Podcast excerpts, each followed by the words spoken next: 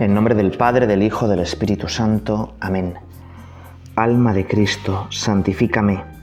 Cuerpo de Cristo, sálvame. Sangre de Cristo, embriágame. Agua del costado de Cristo, lávame. Pasión de Cristo, confórtame. Oh buen Jesús, óyeme. Dentro de tus llagas, escóndeme. No permitas que me aparte de ti. Del maligno enemigo, defiéndeme en la hora de mi muerte llámame y mándame ir a ti, para que con tus santos te alabe por los siglos de los siglos. Amén. Seguramente te sabes esta oración de memoria. Millones de católicos la rezan todos los días cuando comulgan, cuando reciben al mismo Jesucristo dentro de ellos. Y seguramente también sabes quién compuso esta oración. Íñigo López Recalte. Que si te digo ese nombre, Íñigo López Recalde, pero es más conocido como Ignacio de Loyola, que hoy celebramos su fiesta y que además lo hacemos en el año ignaciano, un año muy especial porque se celebran 500 años de que le convertimos a Ignacio. Y digo le convertimos porque los navarros algo tuvimos que ver. Le tuvimos que pegar un cañonazo para que se acercara a Dios. Bueno, en esta meditación no queremos dar muchísimos datos históricos y marearte con precisiones cronológicas. Lo que nos interesa es que nosotros también nos acerquemos a Dios, aunque sea a cañonazos. Bueno, por situarle un poco, Íñigo era de la nobleza. Su padre era un señor guipuzcoano que tenía una casa torre precisamente entre los pueblos que hoy en día se llaman Azcoitia y Azpeitia, ahí estaba la Casa Torre de los Loyola. Los Loyola que habían participado en una serie de, pues, de una especie de guerra civil, dos bandos de señores feudales, oñacinos y gamboínos, en esa Castilla del siglo XV en la que había habido pues, varias guerras civiles. Por tanto, la guerra era bastante normal en la casa de los Loyola. Él no era el hermano mayor, precisamente era el menor de 13 hermanos. Casi nada, ¿verdad? Casi nada. Hoy en día no sabemos si habría nacido. Pero bueno, Dios lo quiso así, ¿verdad? El menor de 13 hermanos.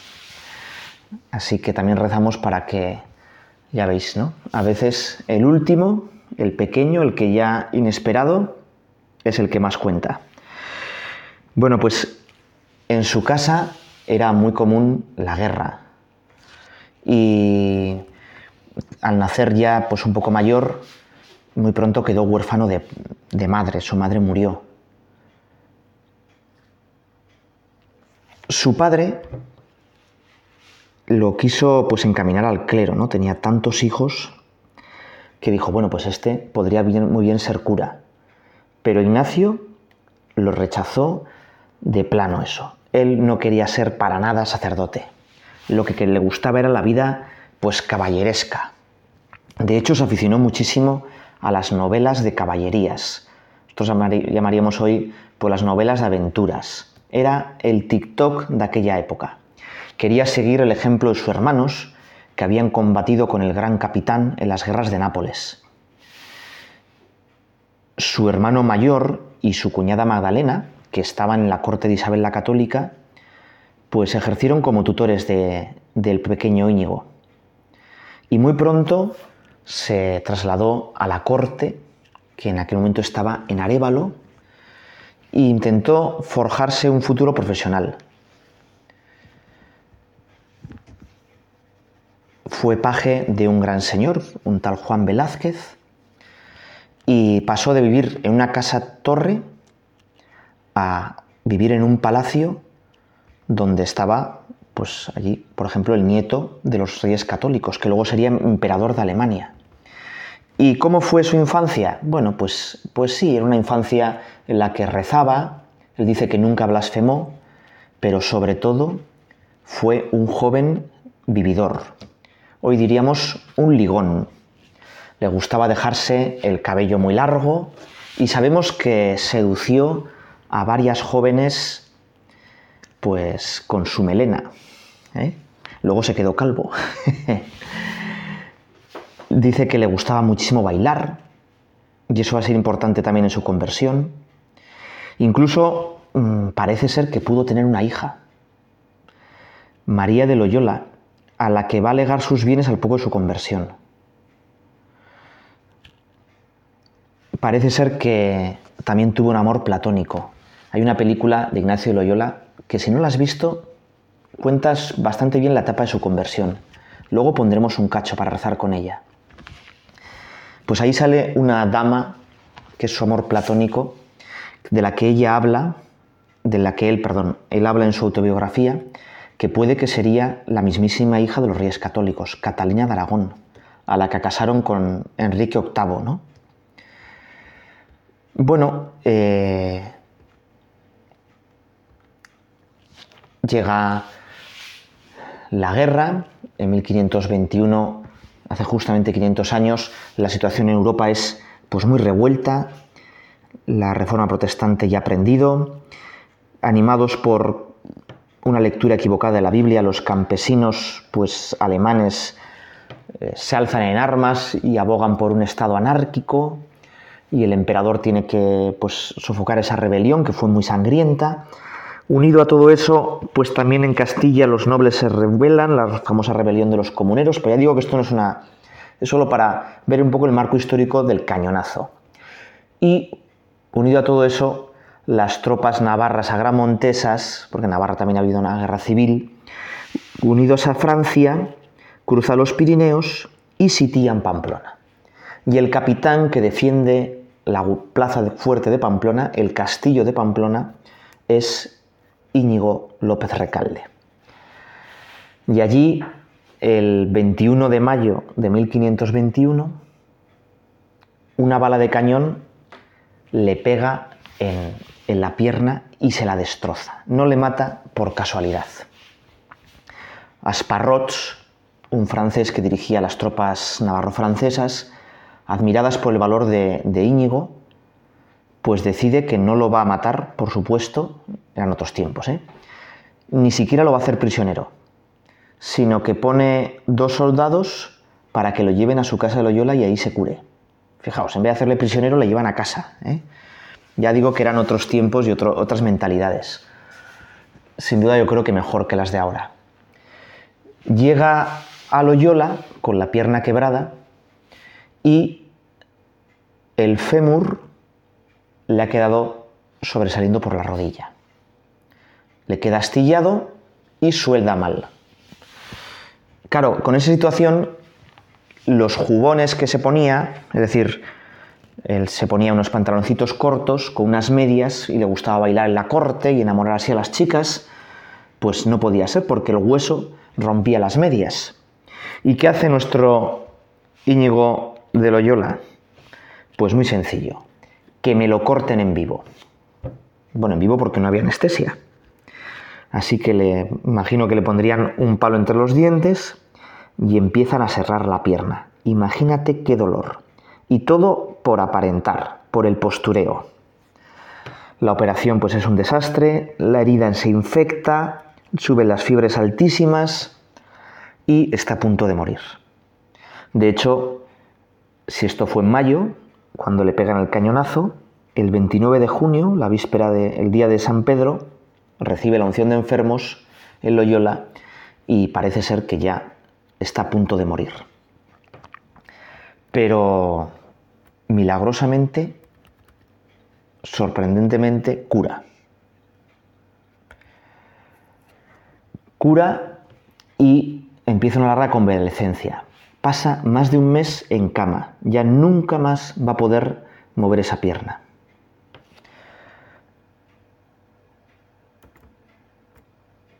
Y entonces, pues se, aburre no tiene novelas de caballerías, se las acaba todas.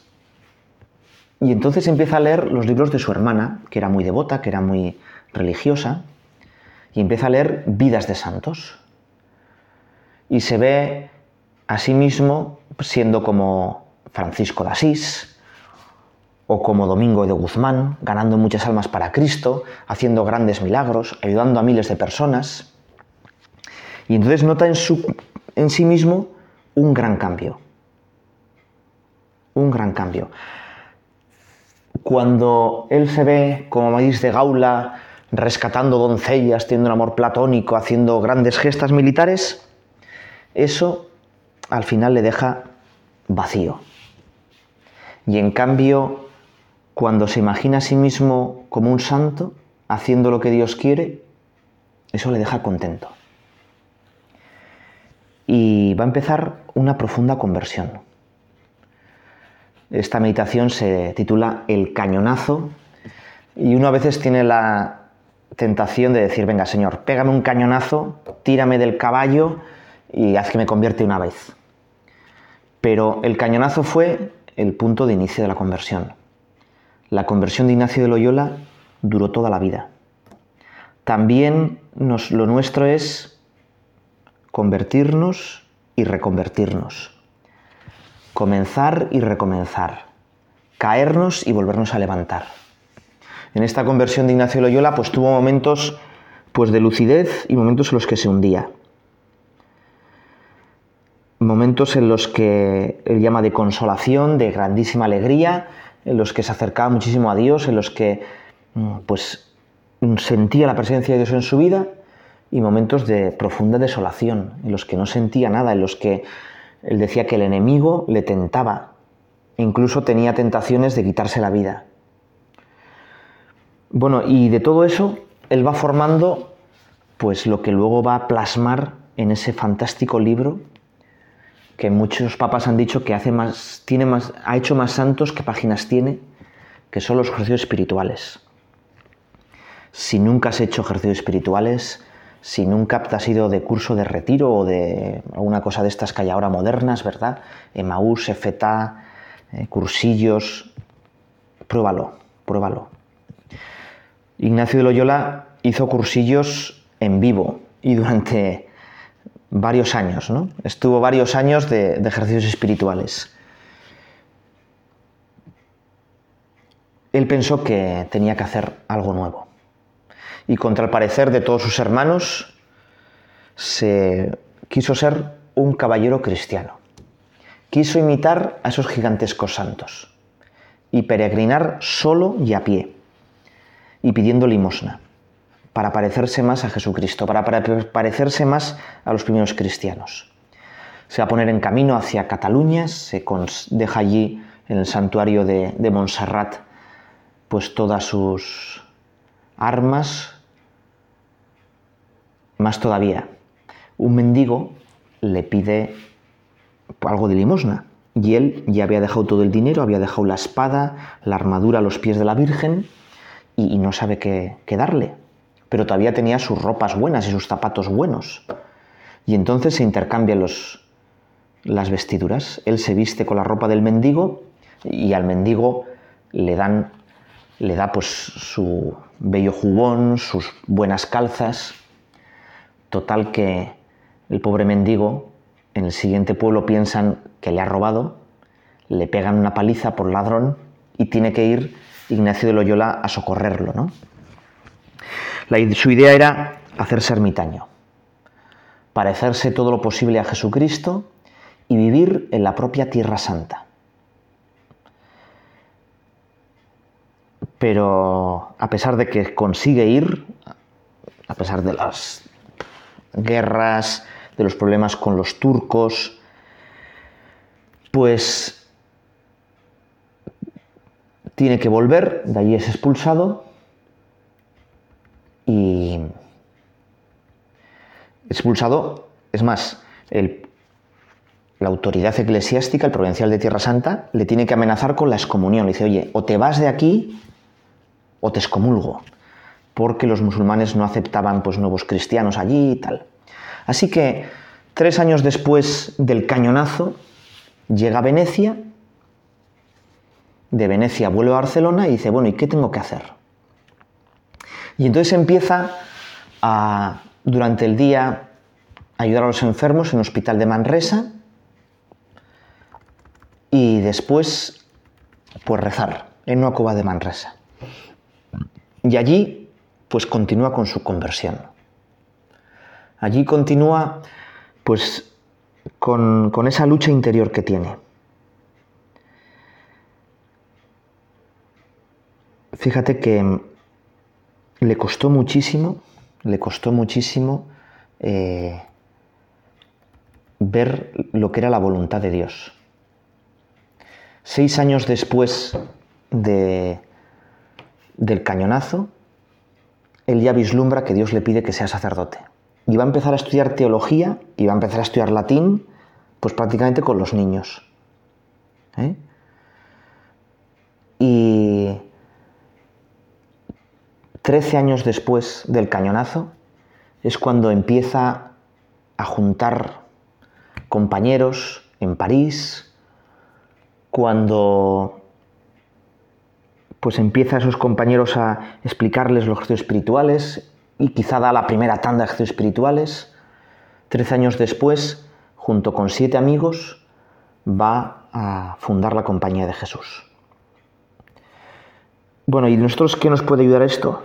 Bueno, pues lo primero a decirle, Señor, eh, tú tuviste una paciencia increíble con Ignacio Loyola, ¿verdad? Le tuviste que pegar un cañonazo para que despertara un poco, pero luego 13 años de lucha, 13 años de darle vueltas, ten paciencia también conmigo. ¿eh? Y méteme de vez en cuando cañonazos. Y si te fijas un poco en tu vida, quizá podrías decir, bueno, ¿y qué cañonazo me ha metido Dios? ¿Qué suceso en la vida? Igual es cosas más normales, ¿verdad? Igual esa conversación, ese consejo que te dieron, esa pues idea que te vino rezando no sé qué cosa, yo creo que cada uno de nosotros sabe un poco por dónde le lleva Dios, sabe un poco qué es lo que le está exigiendo Dios en su vida. Bueno, pues vamos a pedirle al Señor que escuchemos esa voz de Dios, que nos demos cuenta qué es lo que quiere Dios. Y vamos a pedirle que nos convierta, que nos demos cuenta que la conversión es de todos los días. Ignacio de Loyola, su método preferido para rezar, él mismo lo cuenta, era hacer examen de su vida, repasar lo que le había pasado durante el día. Y haciendo examen de lo que le había pasado durante el día, veía cómo Dios le ayudaba. Quizá también tú puedas hacer examen de tu vida. Quizá también, tú, pues todos los días, un poquitín, antes de irte a acostar, pues puedas repasar las cosas buenas, las gracias a Dios, las malas le pides perdón y adelante, y ver también cómo te habla Dios en ese día a día. No tiene que ser una cosa muy larga, una pequeña cosa.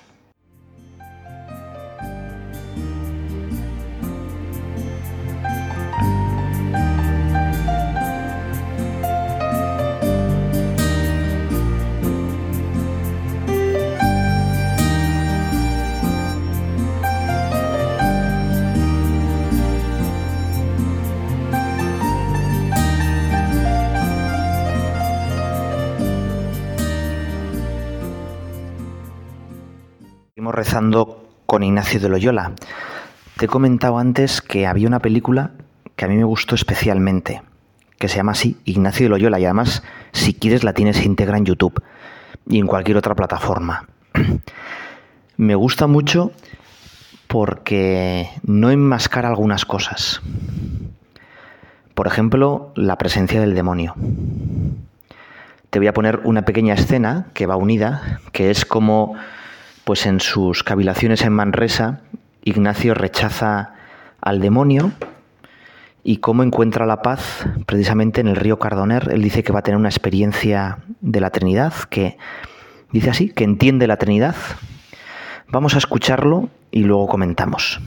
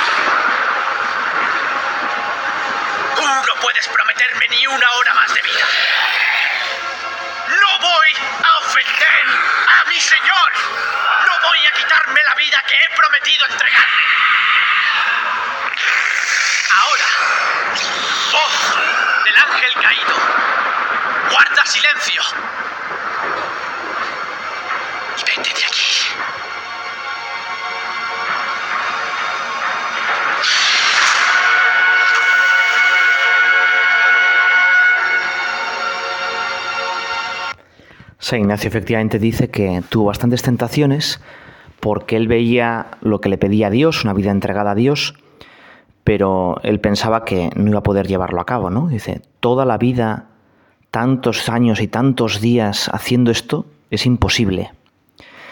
Y dice que él entendió que el único que daba la vida era Dios y que no sabía si viviría mañana. Por eso le dice al demonio, tú no puedes darme ni una hora de vida, ¿no?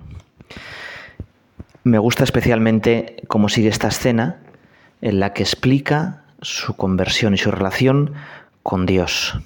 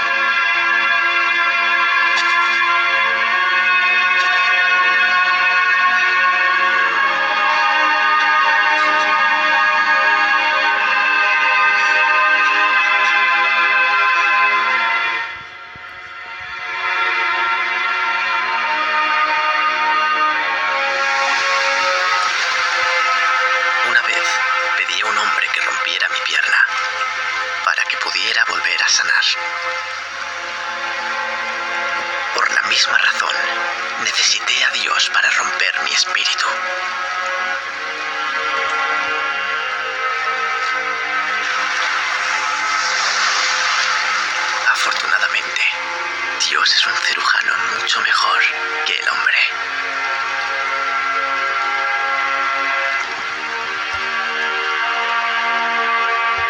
Nosotros también eh, pedimos a Dios que rompa nuestro espíritu, que quite nuestro orgullo, que nos dé ocasiones para convertirnos, ¿no? Sabiendo que, como dice Ignacio, ¿no? Él es mucho mejor cirujano. El cirujano humano le dejó para siempre cojo. Dios nos hace parecidos a Él. La película en este momento mm, intenta presentar la revelación del río Cardona o Cardoner y sin embargo es, complicado, ¿verdad? Eh, se le aparece en el río el niño Jesús a Ignacio Loyola y le dice lo siguiente, lo que vas a escuchar. Yo creo que está bastante bien hecho y vamos a intentar rezar con este cachito de película.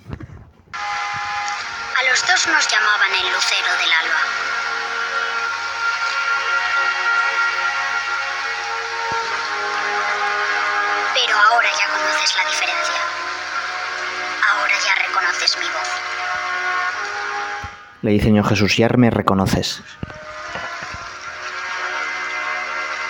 Levántate, amigo. Me avergüenza estar ante vos, Señor, ¿Por qué? porque soy un pecador. ¿Qué significa eso para ti? Que yo os he ofendido. Que yo os he hecho daño, mi Señor, ¿Hacerme daño? ¿Por qué dices eso? por mis horribles pecados.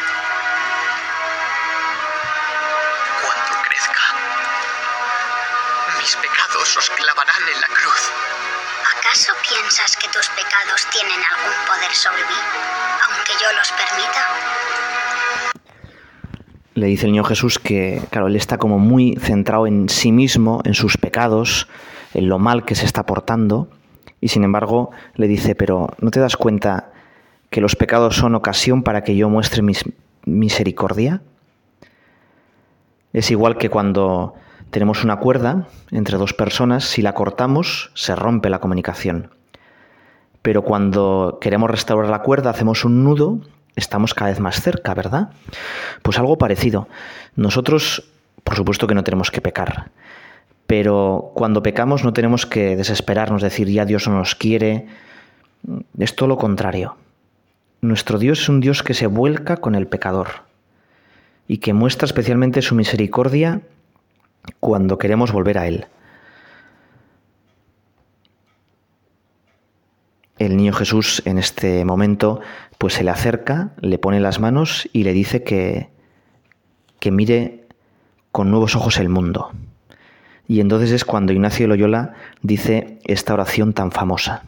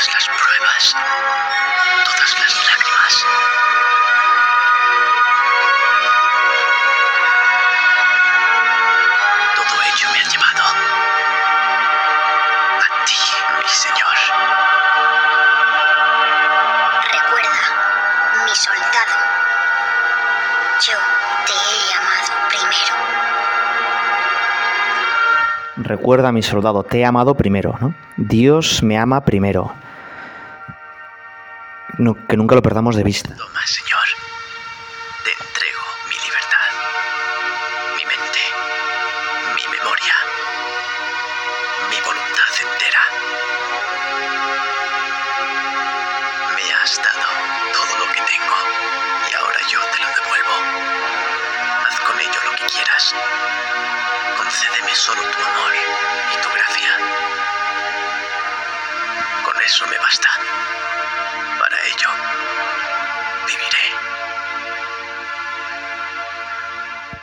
Tomad, Señor, recibir toda mi memoria, mi entendimiento, mi libertad.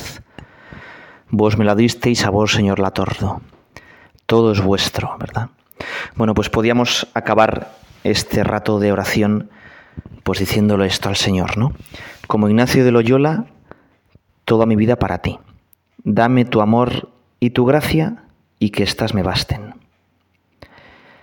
Podíamos pues contar muchas más cosas de, de lo que hizo después Ignacio Loyola. Yo solo te voy a contar dos pequeñas anécdotas. Cada vez que Ignacio Loyola miraba las estrellas, se emocionaba y lloraba, pensando que Dios había creado esos millones y millones de estrellas para nosotros. Y lo grande que era Dios, lo pequeños que éramos nosotros, y que Dios se ponía a nuestras manos. Y la segunda anécdota es ya al final de su vida, cuando era mayor y empezó a enfermar, los médicos le prohibieron celebrar misa. ¿Y por qué le prohibieron celebrar misa al fundador de los jesuitas? Porque se emocionaba tanto en la misa, lloraba tanto que se quebraba su salud. Bueno, pues nosotros vamos a acabar este rato de oración diciéndole lo mismo, ¿no? Señor, dame tu amor, dame tu gracia, que éstas me basten. Otra frase mm, que se atribuye a Ignacio Loyola es, actúa como si todo dependiera de ti, pero confiando en que todo depende de Dios. O dicho de otra manera, a Dios rogando con el mazo dando. Te voy a contar la última anécdota de la vida de Ignacio Loyola, porque también me parece muy divertida. El cardenal Carafa, que había montado pues una organización para renovar la iglesia, bueno, muy parecida a los jesuitas. Cuando llega Ignacio Loyola con sus jesuitas a Italia, pues el cardenal Carafa eh, ve que es, que es lo que él quería y que él pues no había tenido tanto éxito, no tenía tanta gente, y entonces va donde el joven Loyola, bueno, ya no tan joven, y le dice, oye, vamos a juntar nuestras fuerzas, oye, vamos a hacer una organización conjunta, vamos... Ignacio no quiere saber nada de eso y menos que lo controle ese cardenal. Así que se enfadan profundamente los dos fundadores y, y acaban muy mal. Muere el Papa, Pablo III, que le había autorizado a los jesuitas. Ignacio Loyola en el conclave dice, bueno, si sale Carafa, nos disuelve la compañía de Jesús, ¿no? Esto va a ser un desastre, porque es que no, lo puedo ni ver, ni él a mí, es un, va a ser un desastre. Bueno, como podéis imaginar, sale el cardenal Carafa, papa, Ignacio Loyola ese día no quiere cenar, se va a la cama, eh, se pone malo, ¿no? No sabe qué hacer, dice, piensa que los jesuitas van a, ser destruidos, se levanta de su cama, se va a la capilla y a los 15 minutos sale con una sonrisa. Y dice, bueno, pues si Dios no quiere los jesuitas, allá él. Bueno, pues el cardenal Carafa, como puedes imaginar, no va a disolver los jesuitas, todo lo contrario. Va a pedir, por favor, que le avisen cuando esté a punto de morir Ignacio Loyola, porque quiere él personalmente, el Papa, darle la extrema unción, porque dice, dice quiero dar la extrema unción a un santo. Acabamos con este himno de San Ignacio de Loyola. Resuena la alabanza en honor de Ignacio, general de aquel gran ejército, al que tantos soldados alistan llevados de su voz y su ejemplo. Prendido del amor al Rey de los cielos, todo su gozo consistía en acrecentar la gloria de Dios. De aquí que tanto él como los suyos se aprestasen como un ejército en orden de batalla, a defender los derechos de Cristo, rasgando las tinieblas del error. Escrutando los signos de los tiempos y movido por el Espíritu Santo, señala con sabiduría y prudencia la senda segura que conduce a la salvación. Una vez enviados sus hijos a los confines más extremos de la tierra, se consume anhelando ver que la Iglesia florezca entre los pueblos. Gloria a Dios uno y trino que nos conceda la fortaleza, para que imitando a tan gran soldado, luchemos sin cesar por la gloria de Cristo. Amén.